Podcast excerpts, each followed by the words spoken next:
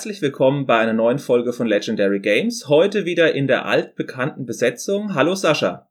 Hallo Dominik. Ich habe heute ein Fakt mitgebracht und zwar habe ich gelesen, dass 1997 insgesamt 57 Echtzeitstrategiespiele in der Entwicklung waren. Und wir wollen uns heute mit nicht dem Urvater, aber dem Auslöser von dieser Echtzeitlawine in den 90er Jahren beschäftigen und zwar mit Command Conquer. Richtig, genau. Ist im August 95 erschienen. 1995 erschienen. Es gibt aber einen großen Urvater, der aus dem gleichen Hause von Westwood produziert wurde, und zwar Dune 2. Sascha, was hat's denn mit Dune 2 auf sich? Warum war denn Dune 1 kein Echtzeitstrategiespiel? Das war eine ganze verworrene Geschichte, weil es gab letztendlich zwei Dune-Spiele zur gleichen Zeit. Virgin Interactive hatte die Lizenz für ein oder mehrere Dune-Spiele und brachte auch ein so merkwürdiges Adventure heraus, was ich schon damals sehr, sehr komisch fand. Ich weiß nicht, ob du es damals gespielt hast. Ich habe es nur vom Namen her gekannt. Ich habe weder Dune 1 noch Dune 2 damals gespielt, als sie aktuell waren. Dune 2 habe ich nachgeholt, mhm. also angeschaut, aber Dune 1 ist immer an mir vorbeigegangen. Das Spiel wurde produziert von Cryo Interactive, also von dem französischen Studio, was ja für sehr viel Mittelmaß und schlechte Wertungen bekannt war in den Fachzeitschriften. Wie so viele französische Studios leider zu der Zeit. Aber das Adventure war eben typisch französisch, aber auf dieses wollen wir eigentlich gar nicht drauf eingehen, sondern eher auf den anderen Teil. Der wurde von Westwood damals programmiert. Westwood war ja schon ein äußerst großes, bekanntes Studio, allein schon mit der Eye of the Beholder-Reihe und noch ein paar anderen Sachen, Legend of Curantia. Und die haben dann ein Echtzeitstrategiespiel namens Dune 2 herausgebracht. Und das ist eingeschlagen wie eine Bombe. Ich persönlich habe es damals auf dem Amiga gespielt, war sehr, sehr interessant, weil ich sowas noch nie gesehen hatte. Ich kannte höchstens so ein paar Rundenstrategiespiele, aber das hat mich damals echt fasziniert. Ich kann dazu ergänzen, dass dieser Echtzeitstrategie-Ansatz in den strategischen Teilen nie aufgetaucht ist. Es gab durchaus schon mit Eye of the Beholder zum Beispiel einen Echtzeitteil in der RPG-Welt, also in der Rollenspielwelt, aber Westwood hat experimentiert und hat dann eben mit Dune 2 was ganz Neues erschaffen, was in der Fachpresse okay bis gut ankam. 80% Wertungen um den Dreh rum, aber bei den Käufern noch besser angekommen ist als in der Fachpresse und daraufhin war für die Leute klar, wir machen weiter in der Echtzeitstrategie. Wir machen auf alle Fälle noch ein Spiel und das verbessert nochmal alles, was wir uns bei Dune 2 vorgenommen haben und wir bauen das richtig groß. Richtig. Und dann haben sie sich ein Szenario ausgesucht im Bereich Fantasy. Was ist daraus geworden? Das Problem ist, Dune 2 ist ja Fantasy und man hat gesagt, okay, die Lizenz gehört Virgin, die haben es jetzt zweimal vergeben, wir müssen schon mit der Zahl 2 starten, keine gute Sache. Wir machen ein eigenes Universum auf und das Universum soll auch im Fantasy-Bereich spielen, so wie du es angekündigt hast. Das Problem ist nur, Blizzard war nicht untätig in der Zeit und hat mit Warcraft eine Marke angekündigt, die eben auch ein Fantasy-Szenario hatte. Und man wusste nicht genau, wie groß ist denn dieser Echtzeitmarkt. Denn Dune 2 hat sich ordentlich verkauft, aber der Megaseller, der sollte noch kommen. Und man hat nicht genau gewusst, ob zwei Fantasy-Szenarien überhaupt gehen, gleichzeitig parallel nebeneinander in dem Genre. Also hat man gesagt, nee, wir müssen weg von dieser Fantasy-Welt. Wir gehen in eine Art Paralleluniversum, das aber in den 90er Jahren auch angesiedelt ist. Also praktisch eine Weiterführung der Welt nach dem West-Ost-Konflikt 1990 zwischen USA und UdSSR. Diese Geschichte, die ist auch schon ein bisschen abgefahren, aber trotzdem interessant. Also sie haben ein schönes Universum da zusammengebastelt.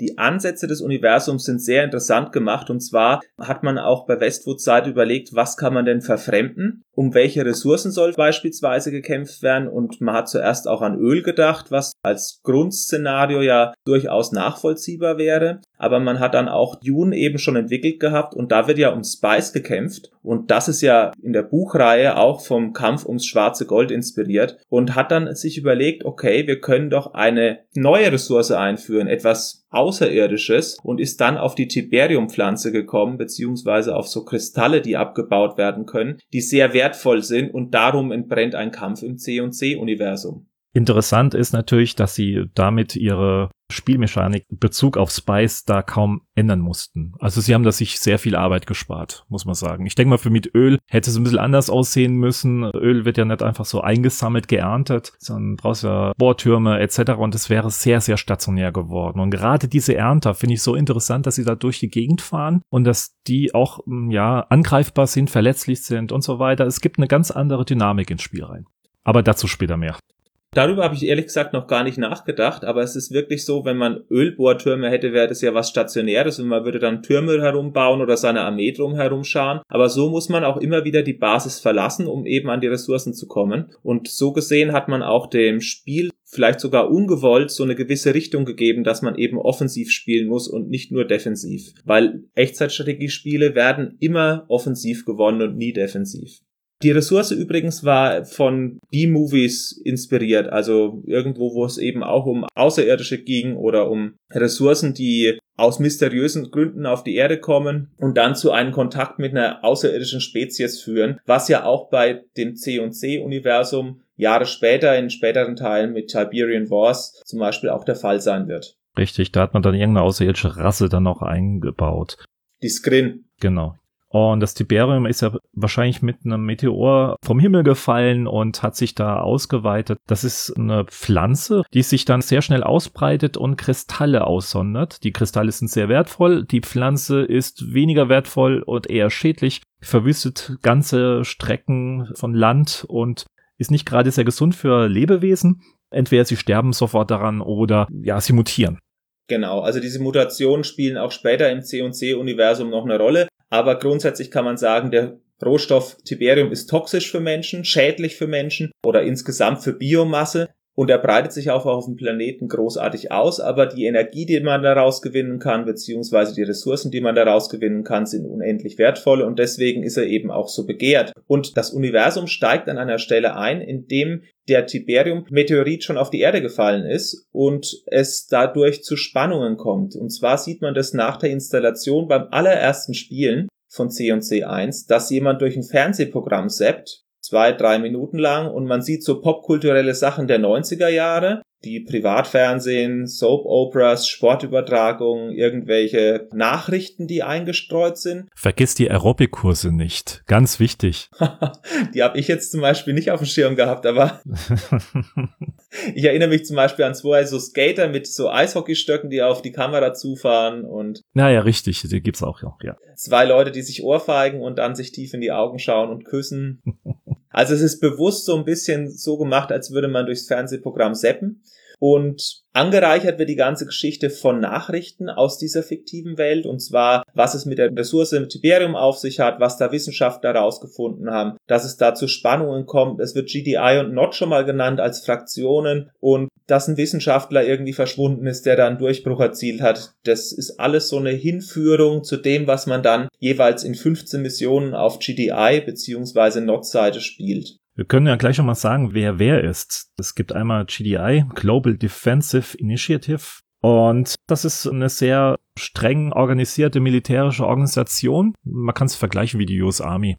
Ja, würde ich auch sagen. Also sie haben so ein bisschen die Rolle der Weltpolizei übernommen, die die USA auch in den 90er Jahren ja als letzte verbliebene Führungsmacht so genommen hat. Die GDI geht ein bisschen über Amerika hinaus, sondern sie hat auch eben die Westeuropäer im Bündnis, das heißt die NATO und der US-Führung eigentlich. Ja, genau, NATO, das ist die richtige Beschreibung dafür. Mhm. Und diese westliche Allianz geht vor gegen eine Bewegung der Unterschicht beziehungsweise gegen so eine Art Rebellen, die aus so einem religiösen Sektenumfeld kommen, mit einem charismatischen Führer an der Spitze, der auch in den Videosequenzen dann immer die Missionsbriefings macht, wohingegen bei GDI das ja meistens durch irgendeinen Vorgesetzten oder Abgeordneten ist und jetzt nicht durch irgendeinen fiktiven Promi wie zum Beispiel einen US-Präsidenten oder irgendeinen General, der was zu melden hätte in dem Land oder in der Organisation. Richtig. Bei äh, Nord ist es der Anführer Kane, eigentlich eine Ikone im Videospielebereich. Also derjenige, der in den letzten 20, 30 Jahren durch die Videospiele gegangen ist, der kennt Kane definitiv. Zumindest mal aus Screenshots. Also Vorberichterstattung von späteren Teilen war sehr groß, daher müsste man auf alle Fälle kennen. Und jeder, der ein Spiel aus dieser Tiberium-Reihe hat, konnte sich dem Gesicht eigentlich nicht verweigern, weil er irgendwo in den Videos immer mit drin steckt.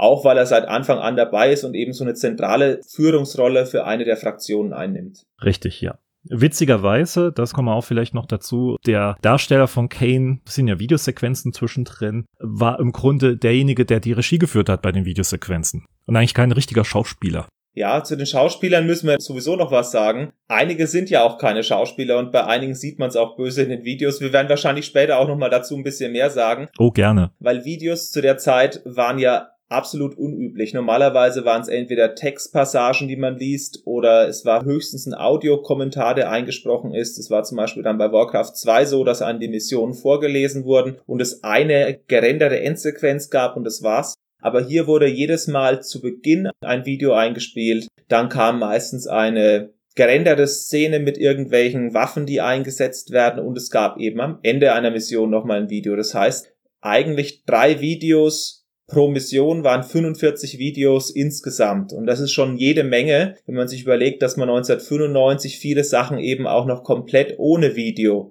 ausgeliefert bekommen hat. Und gerade in der Strategie gab es gar keine Videos. Ja, sie sind Gott sei Dank mit auf diesen Hype draufgesprungen, weil gerade Mitte der 90er war ja das CD-ROM-Laufwerk, hat so langsam aber sicher seinen Durchbruch gefeiert. Zwei Jahre vorher hat's richtig angefangen mit Rebel Assault, Seventh Guest und Konsorten. Und ja, man hat sich da jetzt wirklich reingesteigert in diese Videos. Aber wie gesagt, dazu kommen wir später mehr. Es ist aber auch ein Grund, warum das Spiel auf zwei CDs kommt, und zwar jeweils mit einer CD für GDI und NOT, um eben diese Videos auch von CD abspielen zu können. Das Spiel selber beträgt eigentlich nur knapp über 20 Megabyte, was für damals zwar auch sehr groß ist, aber wenn man überlegt, dass auf eine CD 700 Megabyte passen und die CDs mit 1,4 Gigabyte auch wirklich voll waren, sieht man mal das Größenverhältnis, dass das eben auch sehr stark audiovisuell unterstützt wurde und auch sehr stark auf Multimedia ausgerichtet war. Es gab ja auch noch Diskettenversionen von diversen Spielen, 20 Megabyte, das ist schon ordentlich. Rechnen wir das mal hoch. Sind äh, 10, 13, 14 Disketten voll.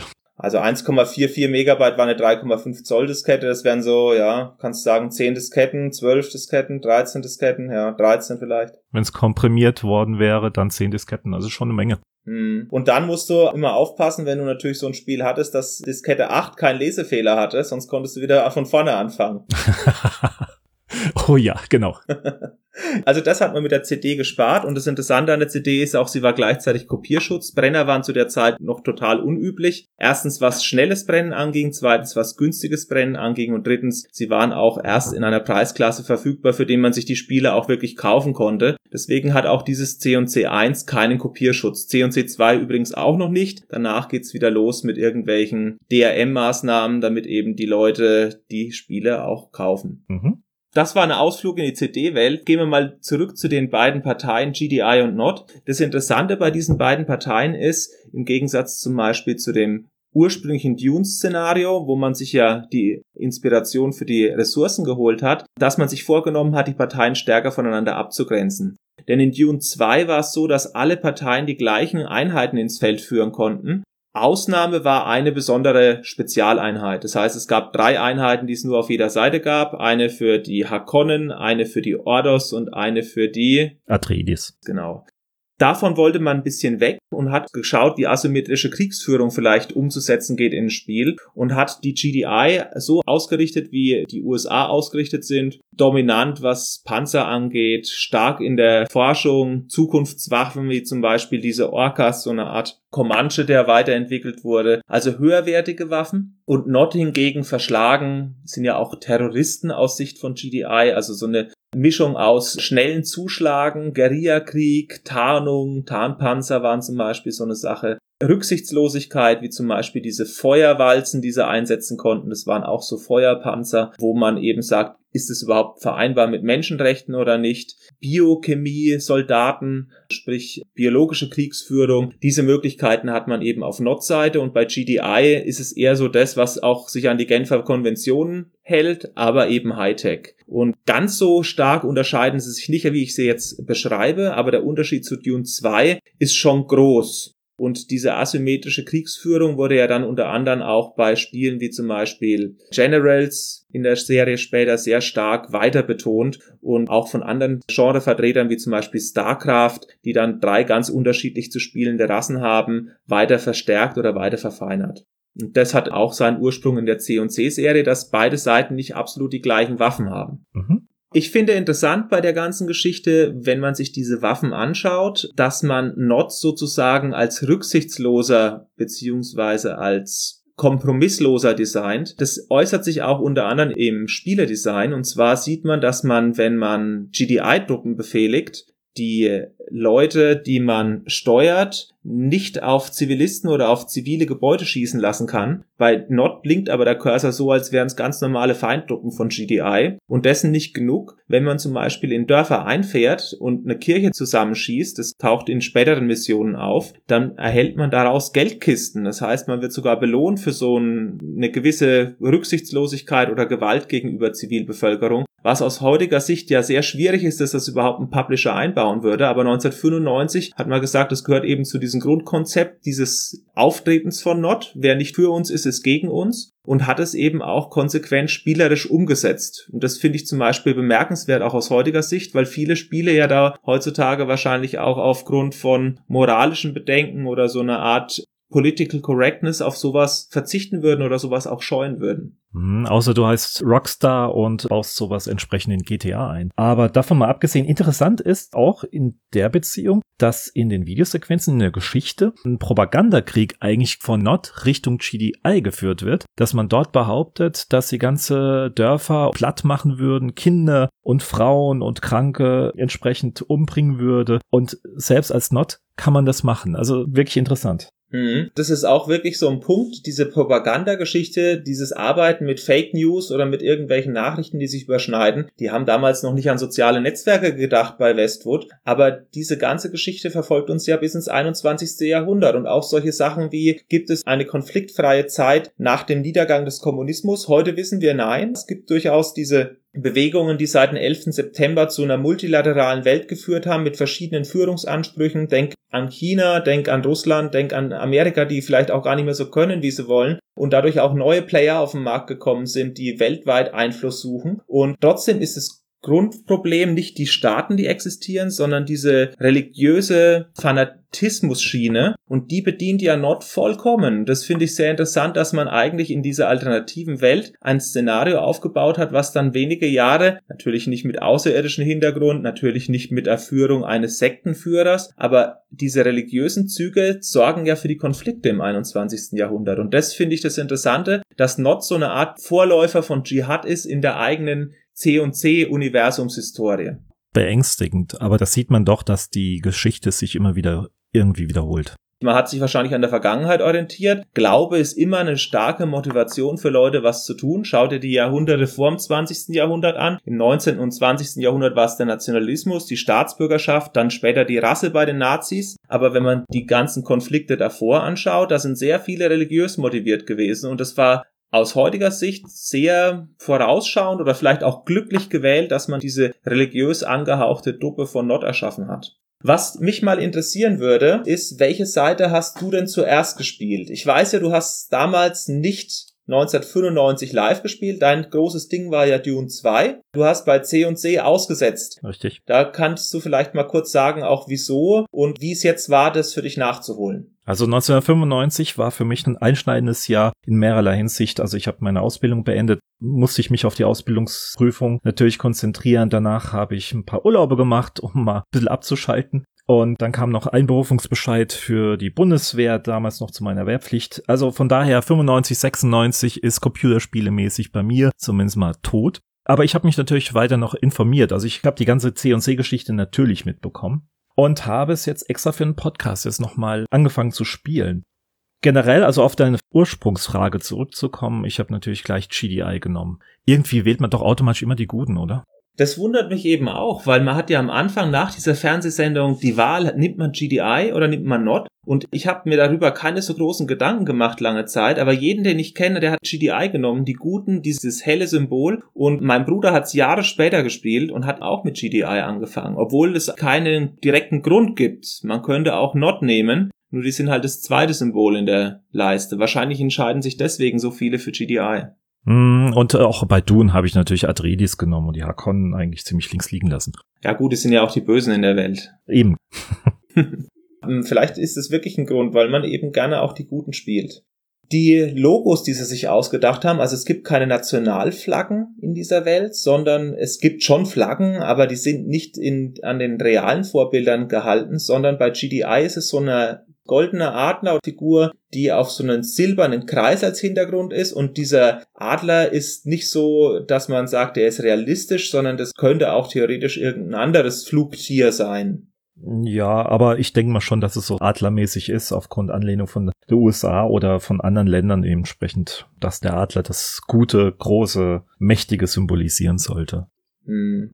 Er sieht eher aus wie so ein Blitzadler. Ich kann das schlecht beschreiben, aber dieses Symbol ist zumindest dann auch immer weiterverwendet worden. Und Nord hat auch ein sehr einprägsames Symbol und das ist auch sehr dunkel gehalten. Richtig, rot-schwarz, ein Skorpionschwanz. Vielleicht nimmt man auch deswegen die GDI, weil man eben den Skorpion nicht unbedingt mit positiven Dingen verbindet.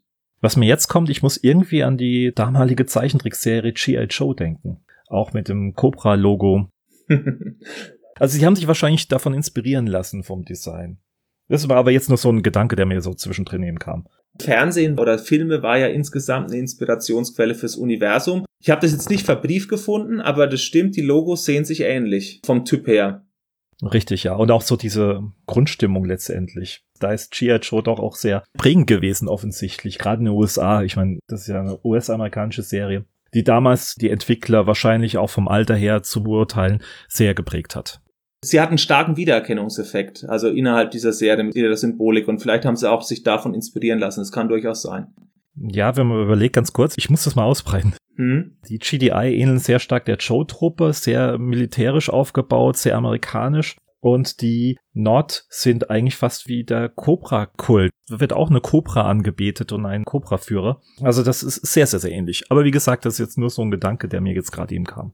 Ja, es kann schon sein. Ich meine, die Parallelen sind auf alle Fälle da.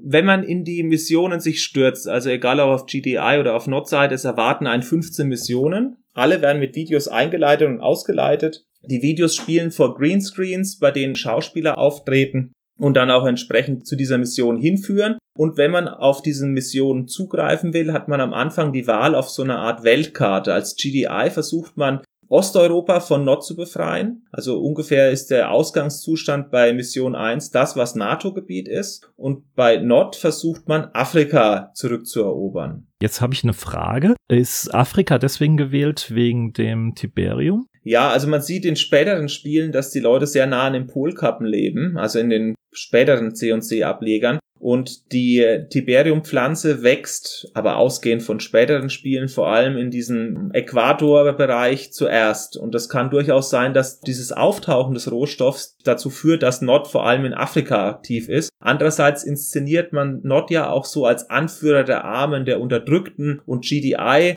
kriegt schon so ein bisschen den Touch mit, ja, die sind so Postkolonialisten, die wollen wieder die Leute unterdrücken, die wollen praktisch diese bestehende Ordnung erhalten und diese bestehende Ordnung ist ja für einige Leute auf der Welt auch ungerecht. Wir haben ja keine komplette Verteilung der Ressourcen, die absolut fair ist. Auch heute nicht in der realen Welt und das spielt da auch eine Rolle, warum Nord in Afrika aktiv ist. Interessant. Militärisch ist es ja total unbedeutend, aber das ist wahrscheinlich auch ein Grund. Ich habe das die ganze Zeit jetzt für einfach so gegeben hingenommen und da kam jetzt die Frage, hm, ja, und Europa natürlich als klassisches Konfliktgebiet mit mehreren Strukturen und okay. Die Sowjetunion ist zerfallen, auch innerhalb der Alternativwelt. Sie spielt eigentlich bis 1990 in unserer Welt und 1995, in der diese Tiberiumpflanze eben auf der Welt auftaucht. Da spaltet sich praktisch diese C&C-Welt von unserer Zeitlinie ab und man geht einfach eben von einem instabilen Osteuropa aus, in dem eben Nord aufgrund seiner Attraktivität der Botschaften oder aufgrund seiner Ideen großen Einfluss erlangt hat. Und deswegen ist es logisch aus GDI-Sicht Europa als Schlachtfeld einzuführen, wohingegen der afrikanische Kontinent ja oft nur als Rohstofflager gesehen wird von vielen Leuten. Ja, da wächst was, da sind irgendwelche Diamanten, Kohle und Öl und die ganze Sache wird dann eben in eine der anderen Kontinente weiterverarbeitet, vornehmlich natürlich Nordamerika, Europa und seit neuestem in den letzten zehn Jahren auch Asien. Du hast jetzt also praktisch die Karte vor dir, die Auswahl zwischen zwei, drei Ländern. Mhm. Der Unterschied an der Mission ist ja erstmal gar nicht vorhanden. Also die Mission bleibt ja immer gleich, richtig?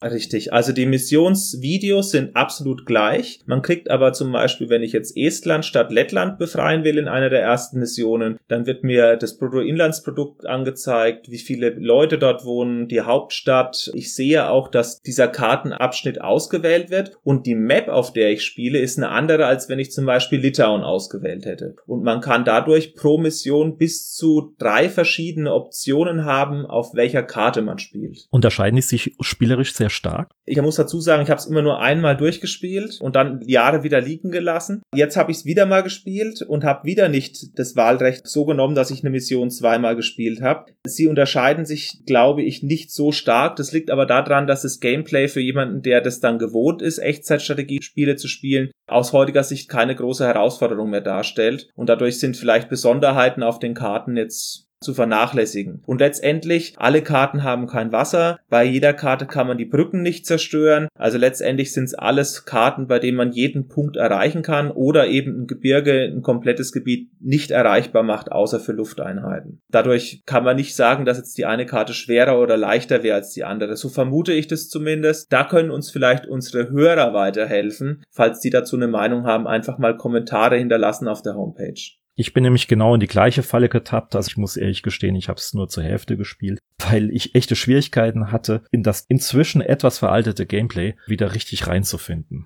Das Gameplay werden wir auch gleich besprechen. Also ich denke mal, das bietet sich an der Stelle an. Ich sehe auch C&C heutzutage mit anderen Augen als damals, aber als es auf den Markt gekommen ist, war das für mich in gewisser Weise eine Offenbarung und es war wirklich hektisch. Heutzutage ist es so, dass man es auf der Geschwindigkeit, die voreingestellt ist, gar nicht mehr spielen kann. Man kann das gar nicht mehr für voll nehmen, auch wie der Gegner angreift die ganze Erfahrung, die man danach mit Echtzeitstrategiespielen gemacht hat, natürlich auch mit allen Komfortfunktionen und mit allen Dingen, die noch dazugekommen sind an Gameplay-Variationen, die lassen C&C als sehr altes Spiel wirken. Und trotzdem war einiges zum ersten Mal in C&C vorhanden. Wenn du es mit Dune 2 vergleichst, das ist ja der Urvater und C&C ist dann mit Warcraft so der Nachfolger auf der zweiten Stufe, die nach Dune 2 kam. Was war denn da anders als bei Dune 2? Also erstmal generell, auch wenn man es kaum glaubt, aber ich finde auch die Spielgeschwindigkeit ist schneller geworden. also das, obwohl das auch aus heutiger Sicht ziemlich lächerlich ist. ja, aber das stimmt. Dune 2 war noch langsamer. oh ja, es ist interessant, wie man sich inzwischen an Spielgeschwindigkeiten und sowas gewöhnt. Also das ist Wahnsinn der Unterschied.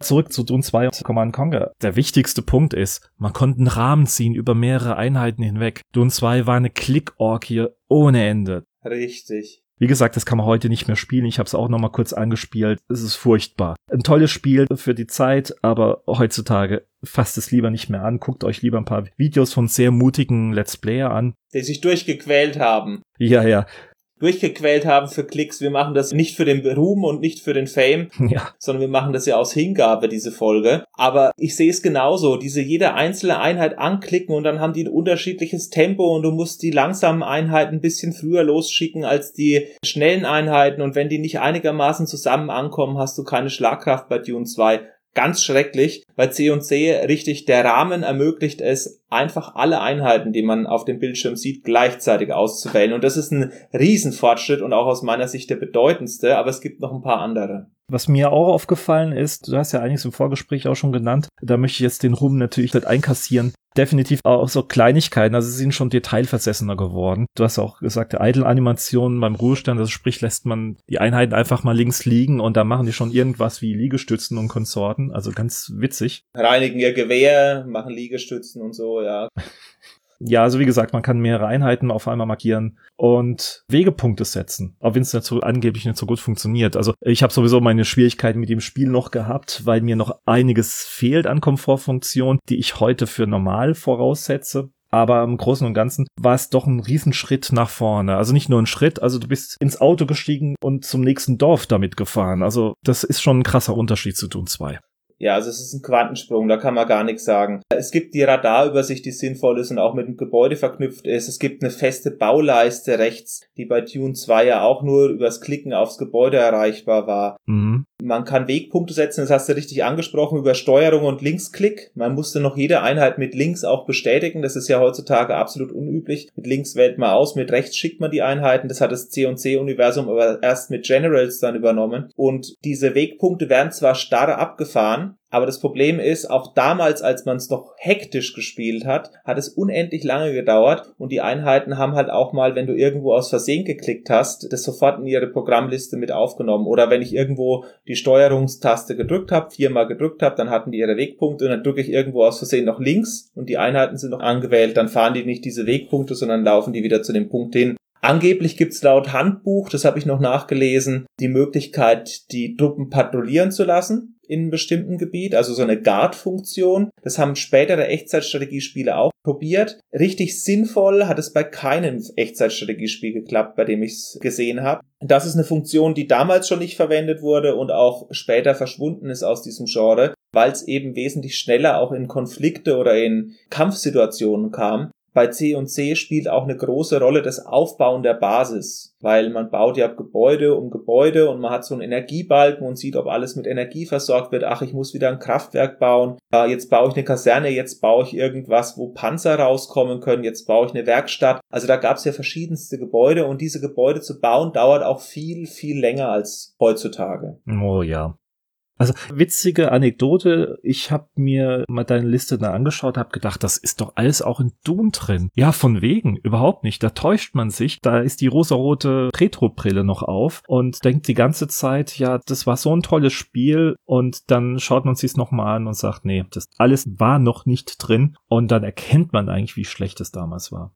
Hm dadurch, dass es das allererste Spiel war und man keinen Vergleich hatte, war es halt toll. Aber es kam halt noch viel mehr und es kommt ja auch nach C und C1 noch viel mehr. Zum Beispiel der Multiplayer-Part, den hatte Dune 2 auch nicht. Trotzdem ist es so ein Ding, wo heutzutage ja mit E-Sports auch seit StarCraft 1998 in der Real-Time-Strategy eine große Sache ist oder mit League of Legends oder Dota 2. Das sind ja große Vertreter, die auch daraus hervorgegangen sind. Aber C&C hat eben das erste Echtzeitstrategie-Multiplayer und hat dafür auch einen eigenen Server bei Westwood, wo man das spielen konnte. Heutzutage natürlich nicht mehr. Heutzutage muss man leider auf die Originale verzichten. Man muss sowas wie OpenRA nehmen. Das sind so Fanprojekte, zu denen können wir noch mal später was sagen. Aber das war auch ganz neu, dass man so ein Spiel eben gegeneinander spielen konnte und das auch noch über Modem, theoretisch auch über jemanden, der nicht im gleichen Haus sitzt und auf einer LAN-Party auf dich wartet, sondern wirklich auch über Telefon. Was es auch noch gab, und das ist so die letzte Neuerung, die mir aufgefallen ist, neben dieser großen multimedialen Attacke, die man mit den Videos gefahren hat, ist das EVA-System, dieser Electronic Video Agent, der von der Frau gesprochen wird und dich immer warnt, wenn die Basis angegriffen wird oder wenn der Sammler von irgendwas beschossen wird. Und dann kannst du darauf auch reagieren. Das heißt, es hatte auch durchaus so einen gewissen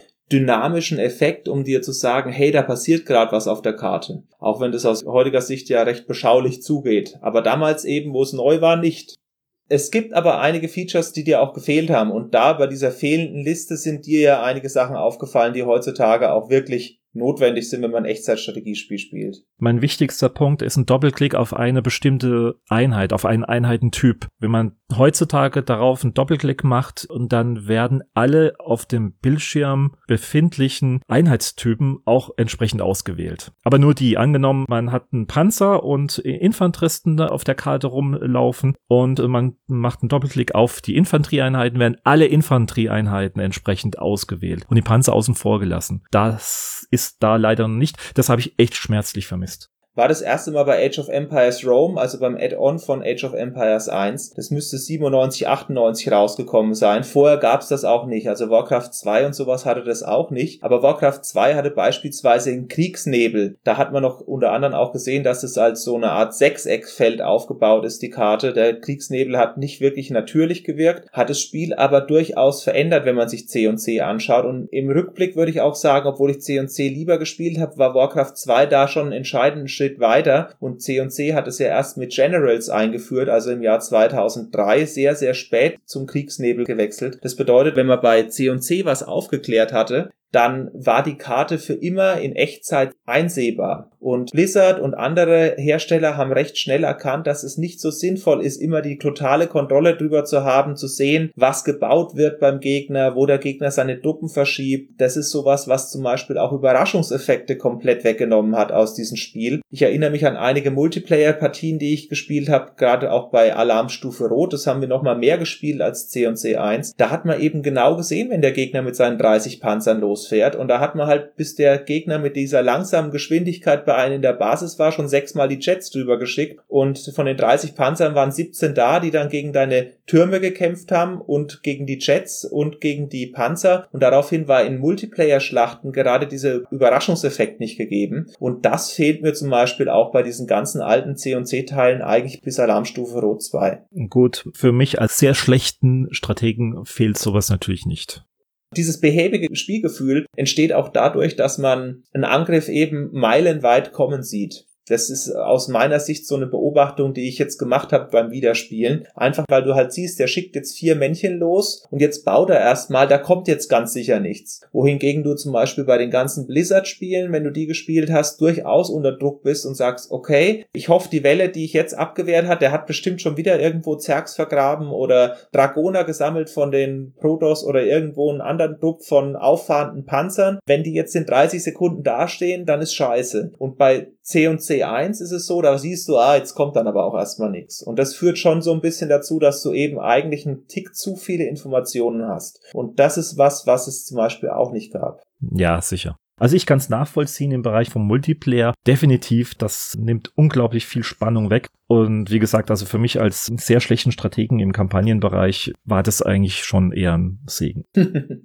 Andere Sachen, die mir noch aufgefallen sind, wenn ich mir das Interface anschaue von dem Bildschirm, ist es so, dass man einen sehr großen Teil dafür verwendet, für die Energiespalte, für diese Bauleiste, in der die ganzen Sachen auch mit einer Grafik abgebildet sind, was man da baut. Es gibt noch keine Baustacks, das heißt, man hat keine Warteschlange, wenn man Einheiten baut. Das kam auch erstmalig dann bei Dark Rain auf oder eben dann bei Age of Empires 2 oder StarCraft, dass man eben solche Bauschlangen aktivieren konnte. Mhm. Das ist alles etwas angestaubt, weil oft hat man Geld und dann wird das Geld verschwendet, weil man nicht Silos gebaut hat oder man hat kein Geld und dann kommt wieder mal Geld rein und man könnte eigentlich weiterbauen, aber man drückt eben nicht drauf. Man hat sozusagen keine Bestellliste und das ist schon ein großer Nachteil, den es heutzutage gibt und das Spielfeld selbst, was ja in 320 mal 200 in einer VGA-Version erstmal vorliegt, bevor es dann die C&C Gold-Version ein Dreivierteljahr später gibt in Super VGA mit 640 mal 480, zeigt zeigt ja auch den Bildschirm sehr, sehr nah rangezoomt. Das ist auch sowas, was natürlich einmal an der Leistungsfähigkeit von Computern liegt. Das Ding konnte man mit 486er und 33 Megahertz spielen. Das ist ja aus heutiger Sicht keine Geschwindigkeit und 1994, 95 waren die auch schon in dem Bereich verbreitet. Man darf nicht vergessen, der erste Pentium kam ja auch 1995.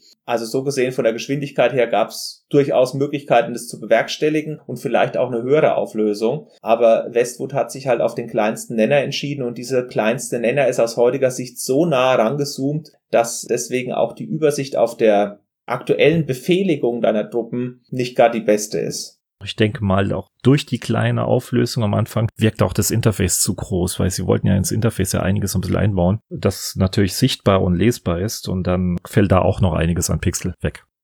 Was fällt dir noch ein, was später noch in der Echtzeitstrategie Einzug erhalten hat? Gab es da jetzt schon Hotkeys, in dem ich sagen konnte, okay, diese Gruppe auf Taste 1, Taste 2? Ja, also Steuerung 1, Steuerung 2, Steuerung 3 gab's ja, konntest du machen. Okay, ich muss gestehen, ich habe da noch nicht so viel ausprobiert. Du hast aber bei dem Teil auch nicht wirklich gebraucht. Und zwar waren die Einheiten aus meiner Sicht dadurch, dass die asymmetrisch angelegt waren, coole Idee, ja. Die Grundschematik hat man auch erkannt. Man war diese Spiele nicht gewöhnt, dadurch war es auch herausfordernd und man konnte es trotzdem schaffen. Aber aus Sicht von Echtzeit-Veteranen oder aus Sicht von jemandem, der es heute spielt, sind die Einheiten nicht fair austariert. Das heißt, dieses Schere-Stein-Papier-Prinzip, was sie sich zwar vorgenommen haben, funktioniert nicht wirklich. Das liegt auch daran, dass zum Beispiel so Einheiten wie Infanterie nur Kanonenfutter sind. Die sterben, wenn sie über Tiberium laufen. Sie sind sehr langsam. Sie haben keine Chance, was gegen Panzer auszurichten. Gerade die Maschinenwehr und Granatenleute. Man kann sie nicht heilen. Das ist auch so eine Funktion, die zum Beispiel noch fehlt. Es gibt zwar eine Werkstatt für Panzer, aber die repariert nicht den schwerst angeschlagenen Panzer zuerst und dann repariert sie auch so langsam und manchmal verhaken sich die Fahrzeuge ineinander, wenn man so eine Reparaturliste anlegt. Also sprich ich zu zum Beispiel fünf Fahrzeuge gleichzeitig auswählen und drücke die alle auf die Werkstatt, dann reparieren die sich zwar nacheinander, aber es kann sein, dass erst der ganz, ganz grüne Panzer repariert wird, arschlangsam, und dann der gelbe und dann der schwer rote Panzer, was natürlich dann nicht wirklich sinnvoll ist, wenn der nächste Angriff vom Feind schon wieder bevorsteht. Und so Sachen funktionieren einfach nicht richtig in dem Spiel, das merkt man auch. Das ist mir auch aufgefallen, dass gerade die Reparaturfunktion etwas gewöhnungsbedürftig war. Und wie gesagt, Fußdrucken gehen gar nicht zu heilen. Das ist wirklich ein großer Minuspunkt. Den haben sie dann auch in späteren Teilen durchaus korrigiert, aber im ersten und zweiten Teil sind die einfach nur Wegwerfeinheiten. Und wenn man überlegt, dass man innerhalb der Missionen sehr lange spielt, bis man diesen Tech-Baum, also es gibt so eine Tech-Stufe, die dann das Bauen aller Einheiten ermöglicht. Ich glaube, die geht von eins bis neun. Das kann man im Multiplayer einstellen. Und man kommt auch erst im letzten Drittel dazu, wirklich mächtige Einheiten zu bauen bei C&C. Mhm. Es gibt noch ein paar andere Sachen nicht. Es gibt keine Superwaffen. Die gibt es unter anderem auch später bei zum Beispiel Red Alert. Da kann man die Chronosphäre bauen und irgendwelche Panzer teleportieren. Oder bei Generals weiß ich zum Beispiel, da gibt es den Skutsturm von den IS-Kämpfern. Die heißen da nicht so, aber unter anderem ist es so, dass da sowas gibt. Es gibt so einen Laser aus dem All, der geschossen werden kann und Gebäude einäschern kann. Also diese Superwaffen finden bei C und C1 auch noch nicht statt. Auch wenn das Spiel mit dem Einsatz von so einer Superwaffe endet. Mhm. Es ist zwar interessant, die ganze Liste ja in der Retrospektive zu sehen, zu kennen, aber man muss wirklich fairerweise sagen, dass zwischen Dune 2 und ihrem nächsten Spiel Command Conquer doch schon ein riesen, riesen Unterschied da stand. Also es klingt jetzt heutzutage so ein bisschen Kritik vom Hohen Ross. Wie gesagt, ich mag die C&C-Serie sehr gerne. Ich habe auch die Tiberium-Serie sehr gerne gemocht, zumindest den ersten Teil und auch den zweiten, was die Story angeht, ist noch in Ordnung. Aber es ist halt so ein bisschen, um auch zu zeigen, was heutzutage alles noch in diesem Genre dazugekommen ist. Ich habe den Einsatz von so einer Superwaffe angesprochen. Wie heißt du, wie die Mission bei Not endet? Nee, ehrlich gesagt nicht. Okay. Also es ist so, man spielt diese 15 Missionen und Kane ist hier und da unzufrieden mit einem der Untergebenen, liquidiert ihn dann teilweise auch vor der Kamera und gibt dir dann den Auftrag, praktisch die Kohlen aus dem Feuer zu holen. Und nach 15 Missionen hast du den Tempel von Not erschaffen, den du bei GDI in 15 Missionen zerstören musst und damit auch Kanes Schicksal erstmal in Frage stellt, ob der überhaupt überlebt hat oder nicht. Aber auf Not-Seite endet es mit diesem Ausbau des Tempels und dann gehen Leute in so einer Art Cyber-Network, so ähnlich wie man es aus Johnny Mnemonic kennt oder aus Matrix, gehen in diesen Cyberspace, hacken sich in das GDI-Verteidigungsnetzwerk und aktivieren denen ihren Laser im All und dieser Laser hat dann die Möglichkeit, eins von vier Wahrzeichen einzuäschern. Den Big Ben, das Weiße Haus, das Brandenburger Tor oder den Eiffelturm. Und wenn man das dann macht, kommt eine gerenderte Sequenz, bei der eben dieser Laser aktiviert ist, das Gebäude oder dieses Wahrzeichen einäschert und die ganze Sache endet im Outro mit so einer Videosequenz, bei der eben gesagt wird, dass man Not dafür die Schuld gibt und weitere Maßnahmen ergreift. Also dieser Laser muss man sich vorstellen, ähnlich wie bei Golden Eye, den Laser, der da im All ist. Ich musste gerade wieder schmunzeln, wo du mir die Geschichte erzählst mit diesen VR-Hackern. Das ist ja auch eine ganz gruselige Geschichte aus den 90ern und 80ern. Ja, das stimmt. Es sieht auch wirklich lächerlich aus aus heutiger Sicht. Die gehen extra in so eine Art Spezialstuhl rein, kriegen so Sensoren auf den Kopf gesetzt und haben dann so eine Art Joystick in der Hand und dann siehst du so eine Animation, bei der dieses Sicherheitsnetzwerk dargestellt wird und denen ihr Weg da rein. Dann ist es gehackt und dann kriegst du diese vier Bilder zur Auswahl und entscheidest dich für eins und Kane sagt, du warst so großartig, den letzten Schritt, was du zerstören willst, überlasse ich dir und du darfst natürlich raten, was ich zerstört habe. Keine Ahnung, ich tippe einfach mal. Du warst Paris, Eiffelturm. Nein, ich habe das Weiße Haus in die Luft gejagt. Genauso wie die Leute bei Independence Day. das wollte ich gerade eben sagen. Zu viel Independence Day geschaut damals. Okay. ja, ich würde es jetzt auch wieder machen. jetzt würden es, glaube ich, viel mehr Leute machen. Sitzt ja auch der richtige Mann drin, ne? ja. Psst. ja. ja. Ja, aber der Präsident überlebt, der ist in Camp David. Das heißt es auch in der Endsequenz. Okay. Bei diesen ganzen Wahrzeichen zerstören können sich die Leute immer aus der Affäre ziehen. Es gibt auch keine Zivilisten, die als Opfer irgendwie angesprochen werden, sondern es ist eher eine Kriegserklärung. Mhm, okay. Du hast gesagt, du hast etwa bis zur Hälfte gespielt. Also in der ersten Hälfte ist es ja so, dass es die Partien nicht so lange dauern. Wie lange hast du für eine Mission gebraucht? Das war ganz unterschiedlich. Also ich bin immer grundsätzlich ein sehr, sehr langsamer Spieler. Wenn jemand sagt, das Spiel hast du in acht Stunden durchgespielt, da brauche ich mindestens zwölf oder sogar noch länger. Ja, es waren einige Missionen, die keine zehn Minuten dauern, wenn überhaupt. So vom Gefühl her, ne?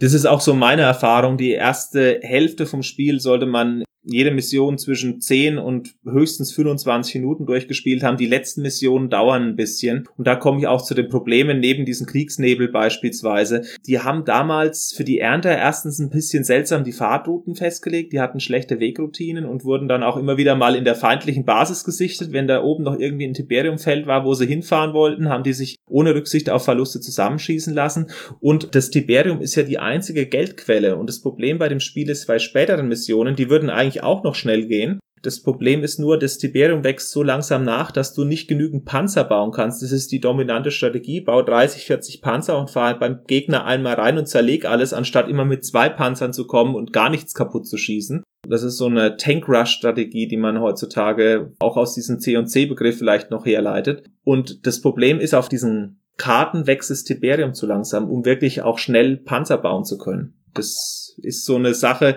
die spätere Missionen lange dauern lässt. Und die ersten Missionen, da macht man ja mit billigen Einheiten rum, hat ein relativ gutes Startkapital, da dauern die auch nicht lang. Hm, also die schlechte Wegfindung scheint sie von Dune 2 übernommen zu haben, weil das war auch schon damals ganz übel vom Ernter. Der hat nämlich das gleiche gemacht, war in der Nähe der feindlichen Basis noch ein bisschen Spice zu finden, ist der auch mitten durch die feindliche Basis gefahren. Ganz übel ist da genau das Gleiche. Und die haben bei jedem Teil hoch und heilig versprochen, dass es Änderungen an dieser Wegroutine gibt. Aber die einzigen, die das dann gelöst haben, waren die Generals-Teile, weil da das Ressourceneinsammeln anders funktioniert hat. Und bei den anderen Teilen war das immer eine Hölle, egal ob Gold gesammelt wurde, Tiberium oder sonst was. die sind immer scheiße gefahren. Und das haben spätere Genrevertreter durchaus besser gelöst als C und C. Das hat damals schon Leute gestört. Was auch Leute gestört hat damals schon oder was als leichte Kritik angeklungen ist, auch in damaligen Tests, ist, dass neben der Auflösung eben auch die Missionsziele oft zerstöre alles Ziele waren. Also diese Abwechslung, dass man sagt, man infiltriert irgendwas mit einer Einheit, wie zum Beispiel den Kommandobot später oder Tanja in Alarmstufe Rot oder mit Kerrigan bei StarCraft. Das gibt's da nicht. Und mir fehlen diese Schleichmissionen nicht oder diese Missionen, bei denen man nur einen Held hat. Aber es gibt ja manchmal sowas wie haltet 30 Minuten die Basis, sammelt 10.000 Ressourcen, schaltet die Luftabwehr aus, dann hast du in der nächsten Mission die Möglichkeit, Flieger einzusetzen oder, oder, oder. Sowas fehlt halt auch komplett. Also die Missionen gehen nicht ineinander über und du musst immer den letzten Pixelsoldaten auch noch ausfindig machen, selbst wenn schon alle Gebäude zerstört sind, weil sonst diese Mission nicht als abgeschlossen gilt. Mhm. Sie haben es ja letztendlich zwar in den Videos immer so angedeutet, da gab es ja diese Vielfalt, aber spielerisch haben sie es dann gar nicht umgesetzt. Da ging es wirklich nur darum, mach alles kaputt. In den Missionen wird es angesprochen, rette den Wissenschaftler XY, aber wenn du den Wissenschaftler rettest, musst du trotzdem alles platt machen. Also es geht gar nicht darum, den Wissenschaftler auf der Karte zu finden und sicher in die Basis zu begleiten. Das wäre vielleicht auch eine Herausforderung gewesen, weil der am Ende über irgendwelches Tiberium läuft oder sonst irgendeinen Quatsch macht aber da war einfach nur im Video wird gezeigt, wie der befreit wird oder wie er sich bedankt, dass er befreit worden ist und innerhalb der Mission machst du einfach wieder alles platt. Hm. Also soweit zum Gameplay. Ich muss dazu sagen, ich habe jetzt einiges kritisiert, nur um das nochmal klarzustellen. Ich bin Fan, ich habe mir das Spiel auch gewünscht. Ich bin auch froh, dass der Sascha das mit mir zusammen macht. Und ich muss dazu sagen, ich habe es damals begeistert gespielt und ich habe mich damals sehr auf den Nachfolger Alarmstufe Rot gefreut, der mit großem Tamtam angekündigt war und der hat auch alle meine Erwartungen erfüllt. Ein paar Sachen fand ich nicht so cool. Also auch damals haben wir gedacht, okay, das hätten sie noch besser machen können. Aber ich war totaler Westwood-Fan 1995, 96 und meine Liebe wurde erst mit Tiberian Sun 1998, 99 enttäuscht. Auch weil das Spiel erstens sehr lange auf sich hat warten lassen, weil es sehr viele Versprechungen gegeben hat, die nicht gehalten wurden und weil eben auch die Konkurrenz hier und da schon Nuancen in diesem Genre entwickelt hat, die Westwood lange ignoriert hat. Und das Spiel selber hat halt sehr lange stagniert. Ich muss dazu sagen, von C und C1 über C und C2 über C und C3, über Alarmstufe Rot 2, das wäre dann C und C4, kam eigentlich von 1995 bis 2000 viermal das gleiche Spiel raus mit kleinen Verbesserungen. Und das ist mir beim ersten und zweiten nicht aufgefallen, aber später dann schon. Und da gab es auch Verbesserungen, die fand ich Verschlimmbesserungen. Bevor wir vielleicht weitermachen mit dem Untergang beziehungsweise mit dem Niedergang der C&C-Serie, sollten wir vielleicht noch was sagen, wie das Spiel an den Start gegangen ist. Denn ich habe ja schon angesprochen, für mich selbst war das eine Strategie-Offenbarung. Aber daran hat ja wirklich keiner so ganz geglaubt. Und zwar Virgin war ja der Publisher von Westwood seit 1992 und die haben mit gerade mal 35.000 verkauften Kopien gerechnet und nachdem das Spiel in Test-Previews ganz gut gelaufen ist, haben sie gesagt, okay, für die Lebenszeit von C&C 1, da wo dieses Motiv mit der Skibrille gewählt wurde und der Panzer gegen den Hubschrauber kämpft und es gibt Explosionen auf der Packung. Da sagen wir, okay, 70.000. Titel ist gut gewählt, wir werben für das Ding und auf einmal geht das Ding durch die Decke. Weißt du die gesamten Verkaufszahlen? Hm. Dreieinhalb Millionen, das ist selbst für heutige Zeiten unglaublich viel. Ja, und davon sind 200.000 Kopien sofort im Erscheinungsmonat weg. Das liegt natürlich an der Werbung, aber es zeigt auch, dass dieses Spiel so einen Nerv getroffen hat. Und logisch ist, wenn man dreieinhalb Millionen Kopien verkauft, was macht man zu der damaligen Zeit? Fortsetzungen oder zumindest mal damals noch Add-ons fleißig basteln. Genau. Es gab auch ein Add-on und in diesen Add-ons sieht man unter anderem schon einen von diesen Fehlern, die gemacht wurden. Und zwar hatte dieses Add-on versteckte Levels, bei denen Dinosaurier, bei denen man praktisch diese Sprites getauscht hat oder diese Pixel getauscht hatte und man konnte mit Dinosauriern auf der Karte spielen. Warum kannst du dir vorstellen, dass ich da einen Fehler sehe? Naja, Dinosaurier in Spielen ist sowieso so eine Geschichte für sich. Also das ist das Erste, was mir jetzt so einfallen würde, weil aufgrund der ganzen Dinosauriermanie, vor allem in, in den 90ern, dank Jurassic Park, hat sich ja jeder drauf gestürzt. Ja, also das war stellenweise echt übel, was da herausgekommen ist. Deswegen Ansonsten, nee, keine Ahnung, auf was du hinaus möchtest. Okay, ich möchte eigentlich ganz gerne darauf hinaus, dass man sich zwar dieses Ursprungsszenario von dem Universum sehr gut ausgedacht hat. Man hat sich überlegt, um welcher Rohstoff wird gekämpft, wie ist denn die Parallelwelt nach 1995 verlaufen, aber man hat dann in den weiteren Verlauf sich nicht klar gemacht, wie denn dieses Universum weiterentwickelt wird. Also wie geht denn diese ganze Geschichte, die Rahmenhandlung über die ganzen Teile, die sich daraus ergeben, weiter hinweg. Und das ist einer der Fehler, den ich schon in diesen Add-on sehe. Man weiß nicht so genau, was man machen soll. Man sieht, man kann damit schnell Geld verdienen. Dann machen wir halt mal ein Level mit Dinosauriern. Und dann rennen halt da lustige Dinosaurier rum, das war's. Mhm. Das kann ich mir niemals vorstellen, dass Blizzard das mit seiner Warcraft-Linie gemacht hätte.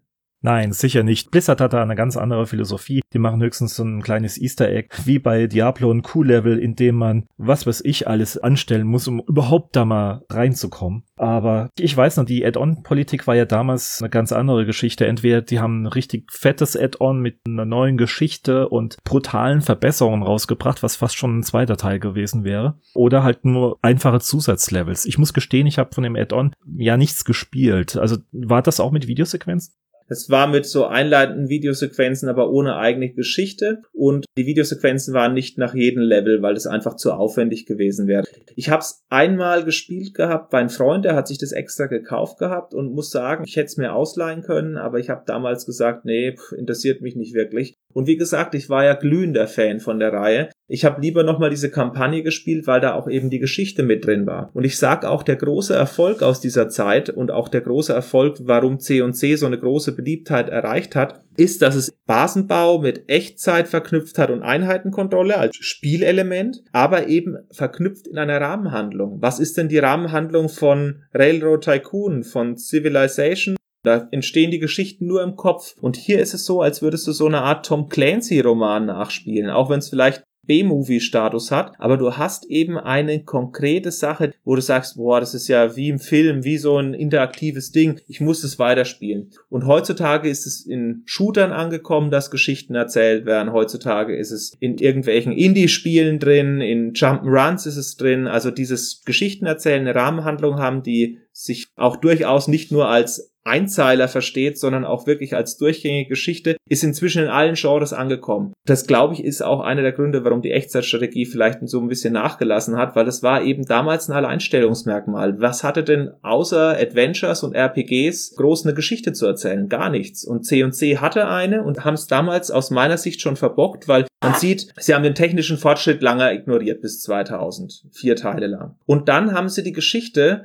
so ineinander verstrickt und mit Widersprüchen versehen, dass einige Handlungsstränge gar nicht mehr aufgenommen werden, einige ignoriert werden von späteren Teilen. Und es führt dazu, dass dieses Universum auch in einen grandiosen letzten Teil Tiberian Twilight scheitert, der eigentlich nur noch den Namen mit dem Ursprungsgedanken gemeinsam hat, weil Westwood hat damals gesagt, wird das Ding ein Erfolg, machen wir drei Teile. Insgesamt gibt's ja, ach, ein Dutzend Teile. Und die hatten aber kein Gesamtkonzept für die Erzählung. Und das ist ein großer Punkt, den ich da schon in diesen Dinosaurier-Levels in den C und C1 sehe, auch wenn ich verstehe, dass man damals natürlich gerne die schnelle Mark mitgenommen hat.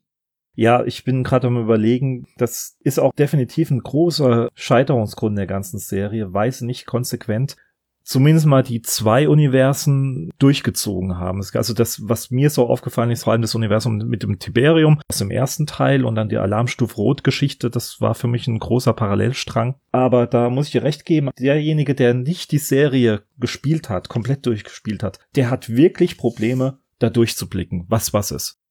Also ich muss dazu sagen, ich habe spätere Teile auch nicht so intensiv gespielt oder zum Beispiel habe ich auch Alarmstufe Rot 2 ausgelassen. Das habe ich mir nur jetzt mal über YouTube angeschaut, weil ich damals die Engine grausam fand. Die haben wieder diese Tiberian Sun Engine hergenommen, die ich damals schon nur durchgespielt habe wegen C&C-Reihe. Sie haben im Gameplay so viele Fehler, also kein Kriegsnebel, total sinnlose Einheiten wie Delfine, die irgendwie deine Schiffe zerstören mit Bomben und eine Riesenkrake, die dein Schiff in den Untergrund zieht. Also sehr auf abgefahrenes Szenario gegangen und das hat er halt mit diesen Alarmstufe Rot, bei dem eben Stalin von Kane aus irgendwelchen Gründen beraten wird und dadurch auch eben Osteuropa vielleicht rot eingefärbt ist und dieser Missing Link zwischen Alarmstufe Rot 1 und C und C1 habe ich mir irgendwie mit Alarmstufe Rot 2 versprochen. Die Sowjetunion beschließt 1973 Amerika einzunehmen und die Freiheitsstatue einzuäschern. Ja super. Warum gibt's denn dann 1995 diesen Tiberium-Konflikt? Die GDI gehen ja aus diesen NATO-Verbünden hervor.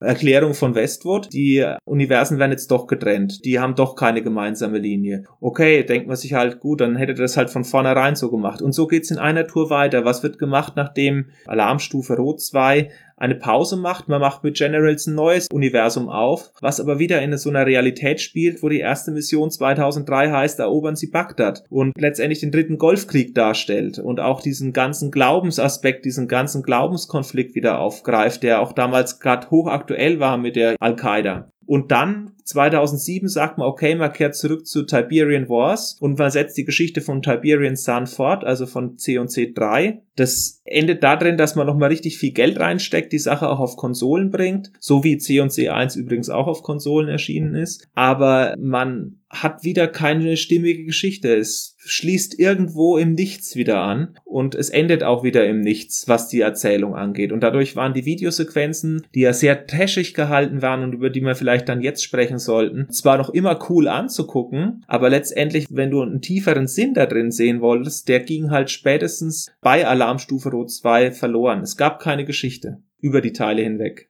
Also wenn man das jetzt so hört, es kann keine Tischplatte hart genug sein, um seinen Kopf drauf zu schlagen und die Schmerzen zu verringern oder auszugleichen. Unglaublich. Naja gut, es ist so passiert, können wir leider auch nichts dran ändern. Übel. Ja. Also die Filmsequenzen, zwei bis drei Minuten sind sie lang. Du hast dich ein bisschen über die Schauspieler eingelesen und kannst vielleicht auch sagen, wer da alles so dabei war. Im ersten Teil waren es eigentlich fast nur Entwickler oder gefühlte Amateurschauspieler. Aber anscheinend haben sich die Entwickler und Verwandten und Bekannten sich so die Hand gegeben, um ein paar Sequenzen zu spielen. Allein schon die Soap-Opera-Szene im, im Intro, die ist so schlecht. Manchmal denkt man, ist das wirklich so geplant gewesen, dass es so schlecht wirkt, oder war das außer Szenen so schlecht? also ein B-Movie ist noch wirklich gut dagegen, zu manchen Sequenzen. Du hast recht, da waren lauter Angestellte, unter anderem der Hauptproduzent Costello hat da mitgespielt, der dann später Battle Reams gemacht hat. Die Leute, die die Musik gemacht haben. Wie heißt wieder der Komponist, den du ausfindig gemacht hast? Ein Klepacki. Genau. Der spielt unter anderem auch so einen Infanteristen oder so einen Kriegsberichterstatter. Also das sind alle möglichen Leute einbezogen worden, die irgendwas mit dem Projekt C und C zu tun hatten. Und das merkt man dem ersten Teil stark an. Später wurde es etwas prominenter. Oh ja, da ist schon Rang und Namen. Also kann man schon sagen, James Earl Jones, die Stimme für Darth Vader im Original Englisch oder Prinz von Samunda hat er ja den Vater gespielt von Eddie Murphy. Dazu kam noch Michael Bean, bekannt aus Aliens und Terminator. Malcolm McDowell, auch ein schon etwas renommierterer Schauspieler. Ich glaube, so in unseren Kreisen wohl bekannt aus Star Trek Generations, als Bösewicht in dem Sinne. Dann der unbeschreibliche Tim Curry, Frankenfurter Rocky Horror Picture Show oder später dann Ace, die ursprüngliche Verfilmung, als Clown Pennywise. Dann der deutsche Schauspieler Udo Kier hat mitgemacht und zwei Stück aus Battlestar Galactica, zu der damaligen Zeit natürlich große Stars, die Tricia Helfer und Grace Park. Und natürlich Billy D. Williams, Star Wars, Lando Calrissian. Das sind schon einige Namen dabei, die zwar nicht unbedingt die Superstars sind, aber trotzdem, man hat sie irgendwo schon mal gesehen und mit solchen Namen kann man gut werben. Ja, und das sind nicht unbedingt die Leute, die nach der vierten Minute sterben in irgendeinem Actionfilm, sondern das sind halt eher so diese Co-Stars, die Filme hatten. Der Michael Bean zum Beispiel ist mir auch aus Alien 2 in Erinnerung. Da habe ich ihn zum Beispiel auch damals bewusst wahrgenommen als GI. Hicks, glaube ich, ist es, ne? Mhm, genau. Also es gibt durchaus auch Promis, die einen von der Leinwand bekannt sind, die tauchen aber erst in späteren Teilen auf, einfach wo das Geld da war und man wusste, diese Serie wird auch die nächsten Jahre sich gut oder sehr gut verkaufen. Und so hat sich's auch fortgesetzt. Tiberian Sun hat sich ähnlich gut verkauft wie C&C 1. Die haben auch so etwa drei Millionen Kopien hingelegt, eineinhalb Millionen Kopien schon nach sechs Monaten. Also das sind auch unter anderem durch EA damals, die da auch von Virgin eben 1998 dieses Studio rausgekauft haben, großen Support erlebt und dadurch sind auch diese Stars sehr groß geworden. Glaubst du, EA hat irgendwie Schuld dran, dass Westwood die Serie vor die Wand gefahren hat? Das werfen ja viele Fans der Sache vor. In der GameStar-Umfrage zum Beispiel von 2014 haben 77 Prozent geantwortet, dass EA Schuld hat an dem Niedergang der C&C-Serie. Du wirst vielleicht am Anfang erstaunt sein, aber größtenteils sage ich auch ja. Okay. Aber aus anderen Gründen, die man ihnen vorwirft. Es ist ja, der allgemeine Tenor heißt ja, ach, EA hat so gedrängt, vielleicht vorzeitig endlich mal das Spiel zu releasen und dementsprechend sind sie alle unbalanciert, undurchdacht und so weiter und so fort. Aber am Anfang war ja genau das Gegenteil der Fall. Virgin kam ja irgendwann in die Bredouille bekannterweise und hat dann Westwood weiterverkauft an EA. Und EA ist kräftig eingestiegen. Ich habe gelesen, 123 Millionen US-Dollar. Das ist eine Menge Geld. Damals vor allem. Ja, aber auch jetzt noch, finde ich. Ich finde es für heute nicht mehr viel. Also ich habe gelesen, dass 1998 Westwood einen Marktanteil von 5% am gesamten Weltmarkt an Computerspielen hat. Das heißt, jedes 20. verkaufte Spiel war ein Westwood-Spiel 1998. Und dafür sind 122 Millionen sehr wenig, weil wenn ich jetzt sagen würde, wie hoch ist der Anteil von Blizzard? Jedes zehnte Spiel, aber die kriegst du doch niemals für 240 Millionen oder ja, gut, stimmt. Da muss ich recht geben, vor allem in der Relation mit der 5%-Marke. Aber nichtsdestotrotz, also die wurden dann übernommen und Westwood wurde komplette Freiheit zugesichert, die sie auch bekommen haben. Also EA hat selten offensichtlich so wie auch die Berichte so vorliegen, kaum bei Westwood nachgeschaut und gefragt, und wie ist der Stand? Macht mal ein bisschen hin, wenn er jetzt, wir wollen endlich das Spiel haben. Die haben die künstlerische Freiheit gehabt und die kamen mit dem ganzen schnellen Wachstum, die sie dann erlebten, schlecht zurecht. Und das ist nicht das erste und einzige Studio, was in diese Falle tappt. Ja, Bullfrog ist es ja ähnlich gegangen oder Looking Glass. Die sind ja auch letztendlich Opfer geworden aus Sicht von Fans von EA, aber eben auch, weil man mit so viel mehr Ressourcen arbeiten konnte und dabei eben Sachen umsetzen wollte, die entweder technisch nicht möglich waren, gameplay technisch keinen Sinn gemacht haben oder die unterm Strich dann keinen Profit mehr abgeworfen haben. Und dann hat halt EA irgendwann wahrscheinlich schon mal die Bremse reingehaut oder diese Studios eben in ihren Rechten beschnitten. Aber zunächst mal nach dem Aufkauf geben mehrere Studioinhaber übereinstimmend nicht EA die Schuld, sondern eigentlich sich und dieser überbordenden Freiheit, die eben auch in finanziellen Ressourcen ausgedrückt wird. Also die konnten praktisch aus dem Vollen schöpfen, was vorher nicht immer ging. Und ich glaube, dieses aus dem Vollen schöpfen hat viele gekillt. Louis Castle, das ist mit Brad Sperry, der Gründer von Westwood, hat es auch eingeräumt. Der sagt unter anderem auch, also EA hat uns gar nicht reingeredet am Anfang, wir durften machen, was wir wollten. Das hat auch dazu geführt, dass sie nach Tiberian Sun 1998 erstmal gesagt haben, okay, es gibt zwar irgendeinen Ableger, der macht dann Red Alert 2, kein Problem, machen wir, aber wir widmen uns anderen Projekten, beispielsweise Earth and Beyond, so eine Art MMO im Weltraum oder C&C Renegade, eine Shooter im C&C Universum. Die haben erstmal gemacht, worauf sie Lust hatten und diese finanziellen Flops musste das Studio nicht mehr auf eigene Rechnung tragen, sondern die finanziellen Flops liefen auf Basis von Electronic Arts und die haben halt gesagt, ja, macht mal, was vielleicht rückblickend auch dazu geführt hat, dass sie dann eben später die Daumenschrauben angelegt gelegt haben, viele Leute die Studios verlassen haben und dann die Serien doch niedergegangen sind. Das ist auch meine Sichtweise. das war so eine Abwärtsspirale dann. Es wurde dann mit jedem Schritt mehr, der auch notwendig war stellenweise, wurde es dann halt immer schlimmer. Dann ging das richtig abwärts. Ja, sehe ich auch so. Das Geld war das Gift. Mich würde mal interessieren, wie Electronic Arts es heutzutage handhaben würde, wenn sie ein großes Studio kaufen. DICE fällt mir zum Beispiel ein, ist ja auch aus mehreren Studios hervorgegangen. Da wäre es mal interessant, wie die mit den Ressourcen arbeiten dürfen. Aber dazu wird sich wohl aktuell keiner äußern. Das sind die Leute, die Battlefield machen. Ja, man muss auch sagen, jetzt im Vergleich von DICE, DICE war schon auch gar nicht so klein. Und der DICE-Chef ist doch auch irgendein hohes Tier dann letztendlich bei Electronic Arts. Also das war intern, kam mir das fast wie eine Fusion vor, anstatt ein Aufkaufen. Ja, sie haben es aufgekauft und haben es dann mit mehreren Studios fusioniert und dadurch ist DICE so groß geworden, wie es ist. Aber das Studio, was sie ursprünglich gekauft haben, war schon relativ mittelständisch, sage ich jetzt mal. Ja, 100 Entwickler plus. Okay. Aber zurück zu C&C. Das Universum sollte ja nach Tiberian Twilight nochmal wiederbelebt werden und dann haben sie trotzdem einen Stecker gezogen bei Generals 2. Das sollte so dieses Comeback werden. Man hat aber, bevor es überhaupt irgendwie auf den Markt gekommen ist, gesagt, nee. Und zwar hat EA versucht mit dieser C&C-Reihe später auch Trends hinterher zu jagen. Also kein Basenbau zum Beispiel, was bei Company of Heroes eine große Sache war. Mikromanagement einzuführen, was bei StarCraft oder bei Warcraft 3 eine große Rolle spielt, bei Spezialeinheiten. Das sollte alles in diese C&C-Welt rein und man hat dadurch seinen ursprünglichen Pfad eigentlich verlassen und das hat dazu geführt, dass die Serie irgendwann dann keine Identität mehr hatte. Und 2013 war natürlich auch eine große Sache, vielleicht in Richtung Lootboxen zu gehen oder Pay-to-Win zu machen, bestimmte Free-to-Play-Elemente einzuarbeiten, wie man es von League of Legends kennt, allerdings halt mit mehreren Einheiten. Und da ist natürlich das Problem die Balance. Man kann nicht irgendwelche Leute sagen, du kriegst den Mammutpanzer und dann gibt es jemand anderen, der hat drei Maschinengewehrmännchen. Man kann dieses Lootboxen-System eben schlecht in der Echtzeitstrategie machen.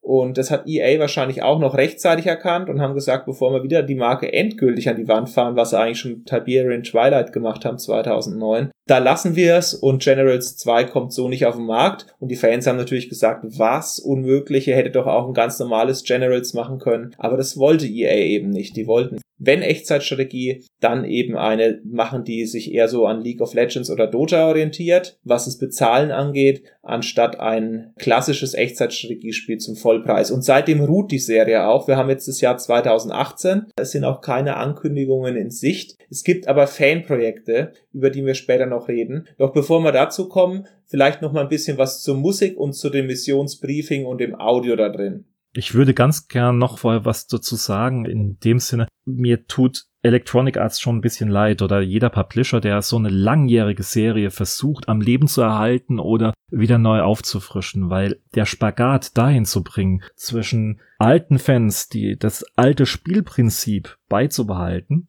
und dazu noch neue Features, um neue Kunden natürlich zu gewinnen und um die Serie voranzubringen der ist unglaublich schwer. Also ich kann mir das nicht einfach vorstellen. Und Electronic Arts wurde da echt abgewatscht von allen möglichen Seiten. Und dass die natürlich keinen Bock haben, da viel Geld noch reinzustecken und wenig wird's ja nicht kosten, sowas. Da kann ich schon verstehen. Also ich denke mal, Command Conquer hat einfach den Wettbewerb mit den anderen Spielen einfach verloren, längerfristig gesehen. Sie sind den Trend hinterhergerannt und das Problem ist, seit 2003, also Warcraft 3 würde ich sagen, war das letzte AAA Echtzeitstrategiespiel. Vielleicht noch Company of Heroes 2006 und seitdem kamen eigentlich entweder aufpolierte Verbesserungen raus wie Company of Heroes 2, das auch aufwendig produziert ist, aber bei weitem nicht so viel kostet wie ein moderner Shooter oder ein modernes Rollenspiel. Mhm. StarCraft 2 hat sich zwar gut verkauft, aber blieb auch hinter den Erwartungen zurück und das ist ja die größte Marke im Echtzeitstrategiebereich, auch durch den E-Sports in Südkorea vor allem allem. Und auch Age of Empires 3 hat ja von 2007 bis 2017 ein Schweigejahrzehnt eingelegt, wenn man mal von Age of Empires Online diesen unsäglich schlechten Ableger absieht. Der war übrigens free to play.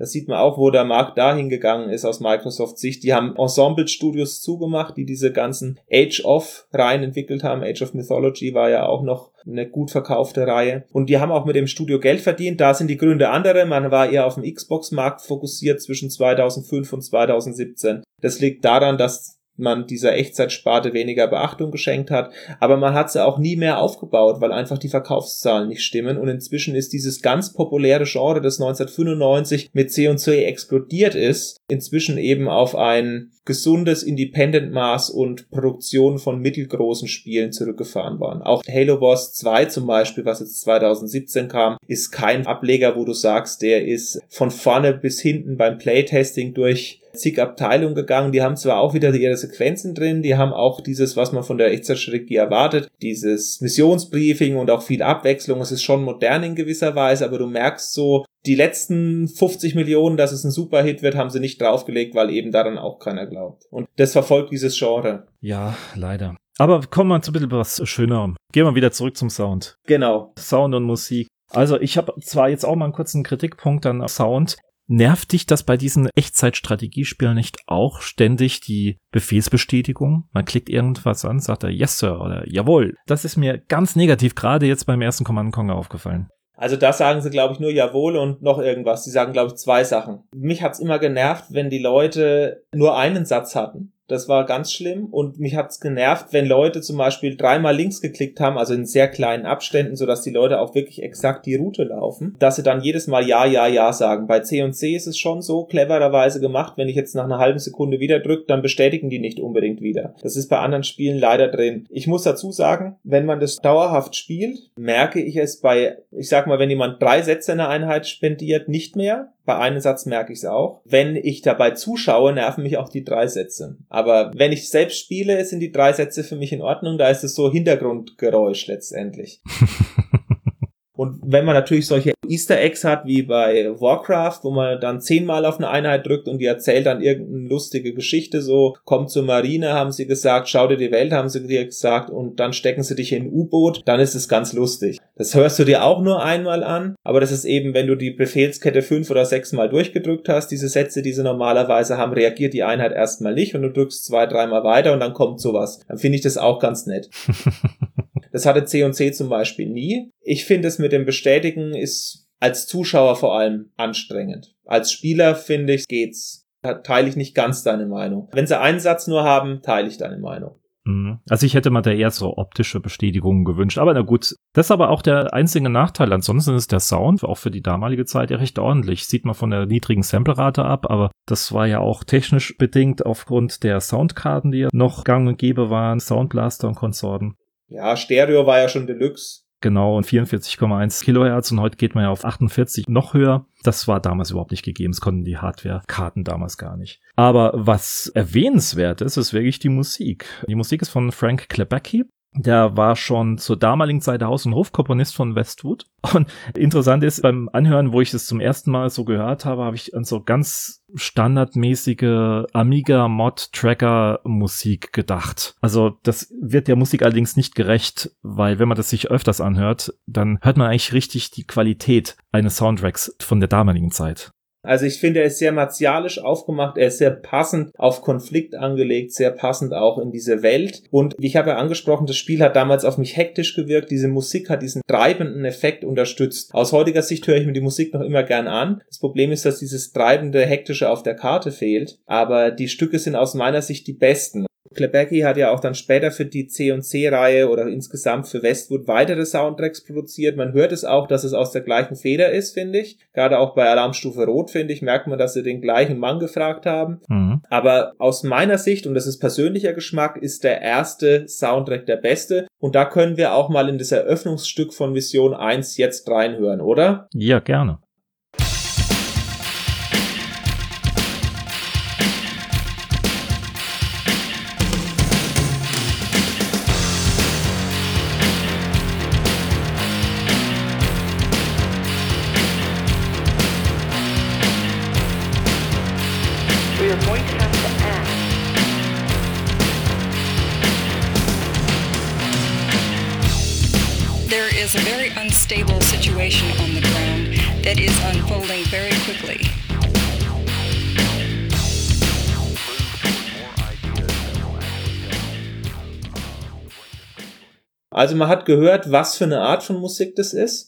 Wie gesagt, die technische Qualität ist direkt aus dem Spiel genommen, diese Exzerpt. Was man noch sagen kann zum Audio ist, man hat ja diese Filmsequenzen, die können wir leider im Podcast natürlich nicht zeigen. Die sieht man bei uns auf dem YouTube-Channel. Wir haben dazu ein kurzes Video, wo mal die erste und die zweite Mission von mir gespielt wird. Was man aber schon sagen kann bei den Konvertierungen, es kam ursprünglich ja für DOS raus, dann kam es noch für Sega Saturn raus, für N64, für ein Mac und dann eben als Windows Super VGA Edition nochmal. Bei N64 gab es keine CD, sondern da gab es Module und dafür waren diese, obwohl stark runterkomprimiert, diese Videos zu groß und man hat ein Standbild des Videos und man kann auch hier nochmal ein Missionsbriefing hören und zwar das von der ersten Mission.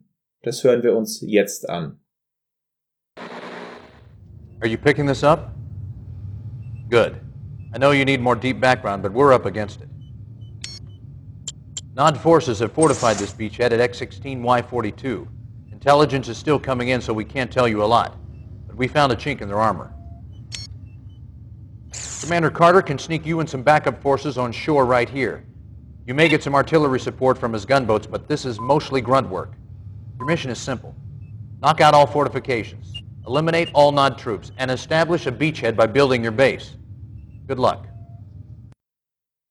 Da heißt es gleich, man wird angerufen, man soll die Lage dort unter Kontrolle bringen und man ist jetzt gefordert. Nur um mal so einen Eindruck zu bekommen in der englischen Version, wie das klingt. Es gab deutsche Lokalisierungen zur damaligen Zeit. Oh ja.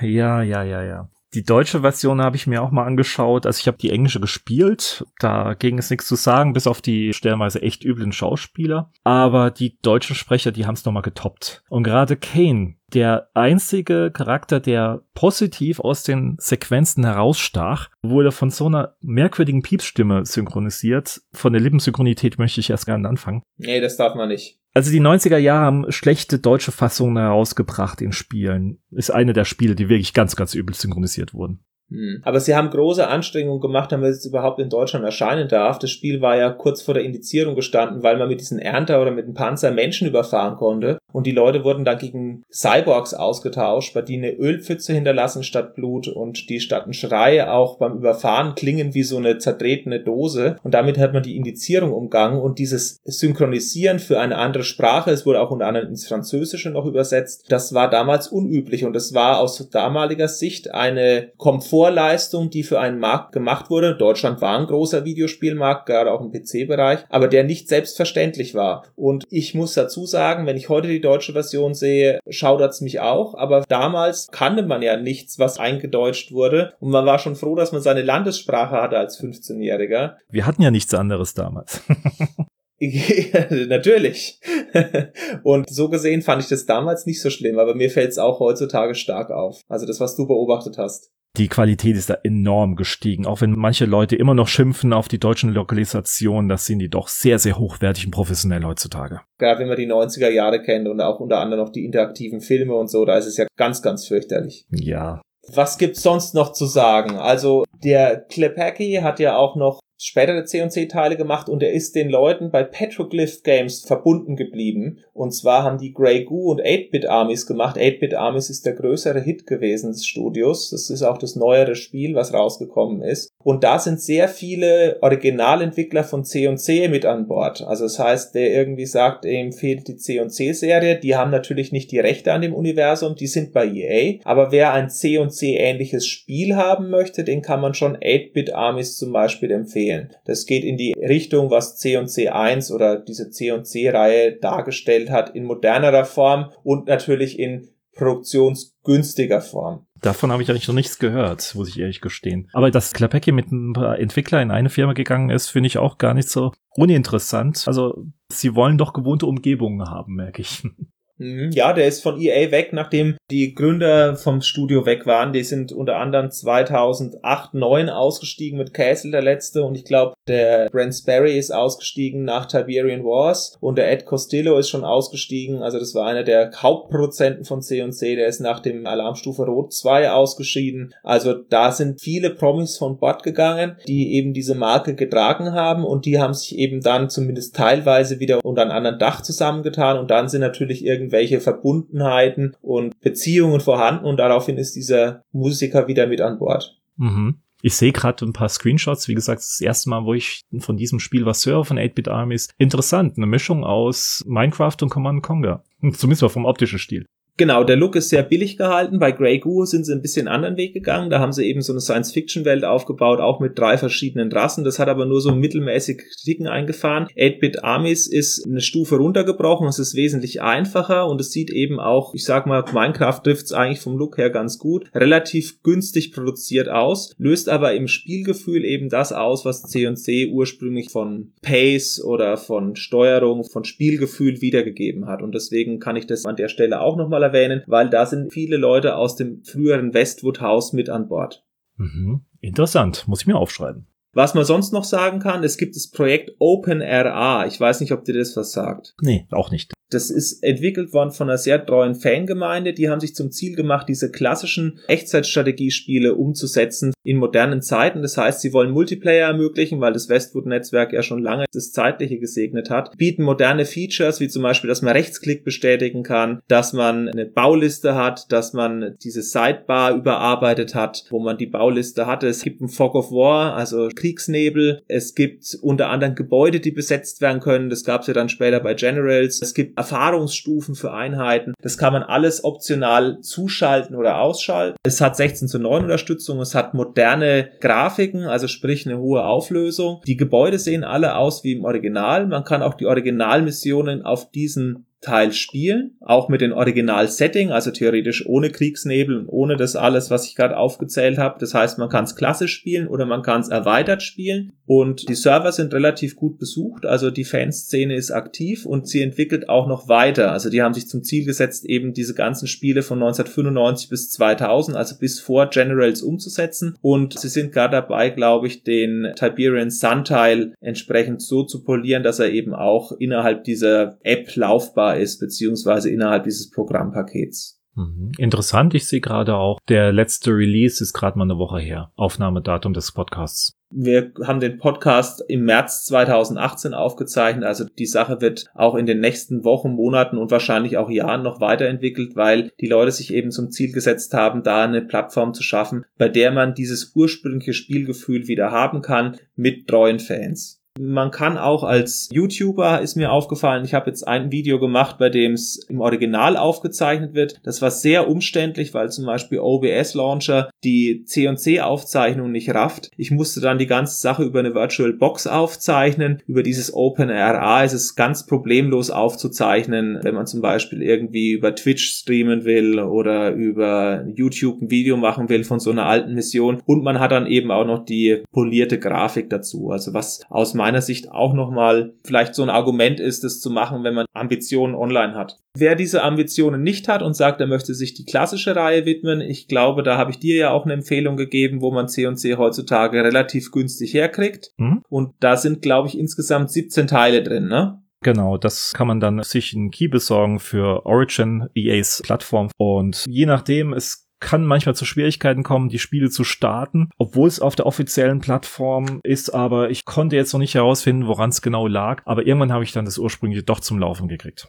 Mhm. Also wer viel Lust an diesen gleichförmigen C und C-Teilen hat, zwischen 95 und 2000 natürlich alle spielen. Ansonsten würde ich vor allem den ersten Teil, Alarmstufe Rot und Generals rausheben. Tiberian Wars kann man auch ganz ordentlich spielen, aber die ersten drei genannten sind tatsächlich die besten. Und das ist auch übereinstimmend mit den Fanumfragen. In den Fanumfragen heißt es immer so, welche Serie soll fortgesetzt werden. Also 44% sagen Generals-Serie, 33% sagen in dieser GameStar-Umfrage Tiberium-Serie und 17% sagen Alarmstufe Rot. Da sieht man auch mal so ein bisschen die Gewichtung. Ich sehe es ehrlich gesagt genauso. Ein generelle 2 wäre sehr gut gewesen für den Markt, auch weil die Marke noch unbeschädigt war. Wenn man das ordentlich gemacht hätte, hätte man damit die Marke C und C wieder gesamt stärken können. Tiberium wäre natürlich schön, guten Abschluss oder ein würdiges Ende zu kriegen und C und C4 zu vergessen. Und Alarmstufe Rot war halt ein ganz wildes Durcheinander. Deswegen gibt es da wahrscheinlich auch die wenigsten Befürworter. Ich gehöre da auch übrigens nicht dazu. Mhm. Mit der Ultimate Collection seid ihr ungefähr bei 5 Euro in irgendeinem Keystore. Wenn ihr irgendwo online kauft, bei EA selbst, dürften das so zwischen 15 und 25 sein. Also das ist durchaus möglich, ein Investment zu machen und dafür gibt es ja insgesamt 17 verschiedene Softwarepakete. Da sind auch unter anderem Add-ons enthalten für die entsprechenden Teile. Und wer Lust hat, sich mal ein älteres Echtzeitstrategiespiel zu geben und auch mal in die Historie zu schauen, Dune 2 mal auf YouTube und C&C kann man durchaus spielen, gerade wenn man dann auch vielleicht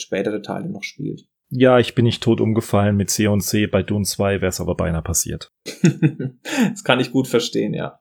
Von meiner Seite aus gibt's eigentlich nicht mehr viel zu erzählen. Was hättest du noch anzumerken, Sascha? Doch, ich habe eine Frage an dich, der ja die Spiele regelmäßig gespielt hat, Fan der ersten Stunde letztendlich ist. Möchtest du eigentlich nochmal einen Command Conquer haben? Siehst du eine Rettung der Marke als möglich oder sagst du, nee, das ist vergangen, toll, was damals war, schlecht, was draus geworden ist, aber möchtest du überhaupt noch einen Command Conquer oder hast du keine Lust mehr drauf? Also aus nostalgischen Gründen natürlich schon. Aber ich muss dazu sagen, dass sich die Echtzeitstrategiespiele bei mir so weiterentwickelt haben, dass dieser Heldenfokus, der mit Warcraft 3 eingesetzt hat und mit League of Legends oder mit Dota dann weitergegangen ist, wesentlich moderner sich anfühlt und wesentlich kontrollierbarer und auch die Skills gut abfragt. Es ist wesentlich schneller spielbar. Deswegen bin ich mir nicht ganz sicher, ob das auch nochmal ein Erfolg wäre. Ich kann EA verstehen, warum man zögert. Auch weil StarCraft 2 nicht die Verkaufszahlen geholt hat, die sich Blizzard versprochen hatte. Die haben gedacht, die machen nochmal so einen Mega-Hit wie StarCraft 1 und spielerisch ist es auch absolut ein Mega-Hit. Aber die Verkaufszahlen sind halt aus heutiger Sicht weit hinter dem, was ein Call of Duty verkauft oder was ein Battlefield verkauft oder auch was ein World of Warcraft einbringt für Blizzard selber. Und daraufhin ist es nicht unbedingt notwendig, sowas zu machen. Und deswegen verstehe ich auch, wenn man kein ganz schlüssiges Konzept hat, so wie es anscheinend bei EA ist mit der C&C-Serie. Man weiß nicht so genau, wo man ansetzen soll. Aus meiner Sicht würde es nur Sinn machen, das Universum zu rebooten mit 1995 und von mir aus das Universum 2020 starten zu lassen mit dem Tiberium-Konflikt und aus den Fehlern, die diese Serie in den letzten 20 Jahren gemacht hat, zu lernen. Das heißt, man kann die Grundstory von C und C1 hernehmen, aber man sollte dann auch ein schlüssiges Gesamtkonzept entwickeln für die anderen Teile. Dann wäre ich mit dabei, weil ich die Story immer gern gespielt habe. Man sollte aber auch sich bewusst machen, dass es dann auch nochmal genau das gleiche Geld kostet im Verhältnis wie damals. Damals war C und C eine teure Produktion. Das wäre es heute auch auch wieder. Und ich glaube, das Geld gibt man aktuell für Echtzeit nicht aus. Und deswegen ist meine Antwort auch eher kein neues C&C, wenn man nicht in die Vollen geht. Interessant wäre vielleicht so eine Art Remaster, so wie, wie Microsoft es versucht hat mit so einer Definitive Edition von Age of Empires. Und wenn man vielleicht noch auf die Original-Filmsequenzen Zugriff hätte, auf das Originalmaterial, vielleicht eine bessere Kompression noch dazu, solche Geschichten aber mehr auch nicht. Also meiner Meinung nach, und das ist jetzt sehr egoistisch vielleicht von meiner Seite aus und sehr unfair den Fans gegenüber oder dir gegenüber auch, lass die Marke da, wo sie jetzt ist.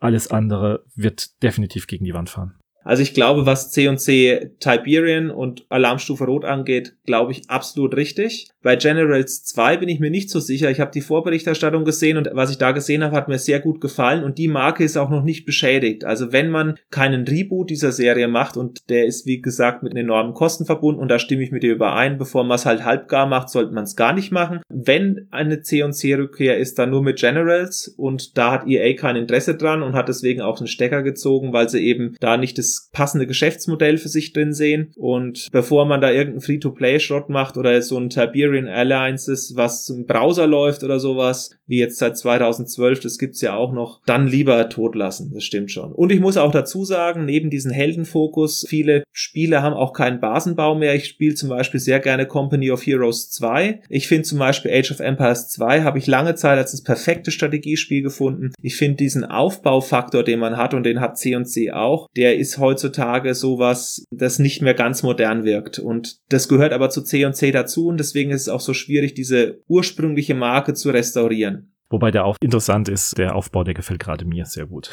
Aber ich bin eher so der Anno-Spieler. Bau was gemütlich auf, ohne Konflikte, ohne allem. Ich habe mit meinen Männchen und was weiß ich, was da rumwuselt, mehr zu tun als mit anderen Fraktionen.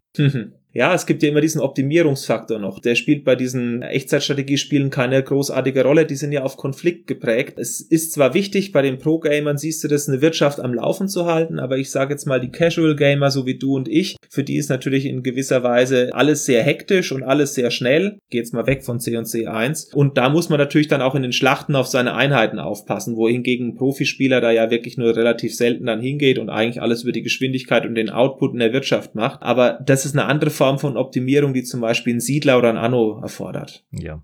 Also zur Serie selber ein Reboot gerne mit vollen Ressourcen. Wenn kein Reboot, dann C&C in der Kiste lassen und am ehesten nochmal überdenken, ob man mit C&C Generals 2 damals die richtige Entscheidung getroffen hat, um den Stecker zu ziehen. Wobei man darf nicht vergessen, die Grafiken sind inzwischen auch sechs Jahre alt. Die haben vor fünf Jahren den Laden dort dicht gemacht. Also man bräuchte wahrscheinlich wieder eine neue Engine und alles, damit es halt auch zeitgemäß aussieht. Ne? Mhm. Ja. So gesehen besser weglassen, ja. Und ich muss auch dazu sagen, gute Erinnerungen habe ich an die Serie, aber beim jetzigen Spielen habe ich doch gemerkt, dass zum Beispiel der erste Teil auch echt alt ist. ja. Ich kann im Großen und Ganzen nichts mehr hinzufügen. Mir fehlen da leider auch die ganzen Nachfolger, die ich nicht gespielt habe, abgesehen von Alarmstufe Rot, die ersten drei Missionen. Das habe ich im Original sogar noch hier. Und auf der Xbox 360 habe ich auch so die ersten zwei Missionen gespielt. Und das war's. Und man merkt vielleicht am ganzen Zuhören, mir liegt sie nicht so sehr am Herzen wie dir, aber trotzdem, ich erkenne das Potenzial, was darin steckte und finde es genauso schade, dass gerade so eine tolle Serie letztendlich so gnadenlos gestorben ist. Ja, sie ist auch tot. Was ich mir noch vorstellen kann, ich habe gerade noch mal nachgedacht, vielleicht eine Geschichte aufbauen, in denen Helden auch in den Missionen eine Rolle spielen. Kerrigan taucht auf in den Missionen, Rainer taucht auf in den Missionen, Phoenix taucht auf in den Missionen bei StarCraft oder bei Age of Empires spielt man dann mit Odysseus, Achill, Hector, wie heißt der von Argonauten? Jason, oder? Jason, genau, ja. Diese Helden spielen da alle mit, die sind in den Spielen auch entweder erweckbar oder haben sehr starke Fähigkeiten. Das könnte ich mir noch vorstellen, dass man anhand von Persönlichkeiten, die man aufbaut, so ähnlich wie es dieses StarCraft-Universum sehr stark gemacht hat, dass man darüber nochmal was erreichen kann, weil man hat ja immerhin mit Kane einen sehr starken Charakter innerhalb dieser Videospielserie gehabt. Auf GDI-Seite eher nicht, auf Screen-Seite auch gar nicht, aber halte ich eher für unwahrscheinlich. Und du hast recht, mir liegt es auch sehr am Herzen, die Serie, aber irgendwie ist die Karawane auch weitergezogen zu anderen Teilen. Hm. Ja, dann sage ich einfach mal an der Stelle vielen Dank, dass du dir die Zeit genommen hast, Sascha. Es war ein sehr ausführliches und sehr intensives Gespräch für mich. Sehr, sehr gerne. Danke, Dominik. Für alle Leute, die gerne Kommentare hinterlassen wollen, geht es jederzeit auf der Homepage, natürlich auch unter unseren Videos bei YouTube und schaut auch rein auf Mixcloud und auf iTunes, wo man den Podcast anhören kann und lasst gerne auch ein Abo da und fünf Sterne. Mach's gut und bis zum nächsten Mal. Tschüss.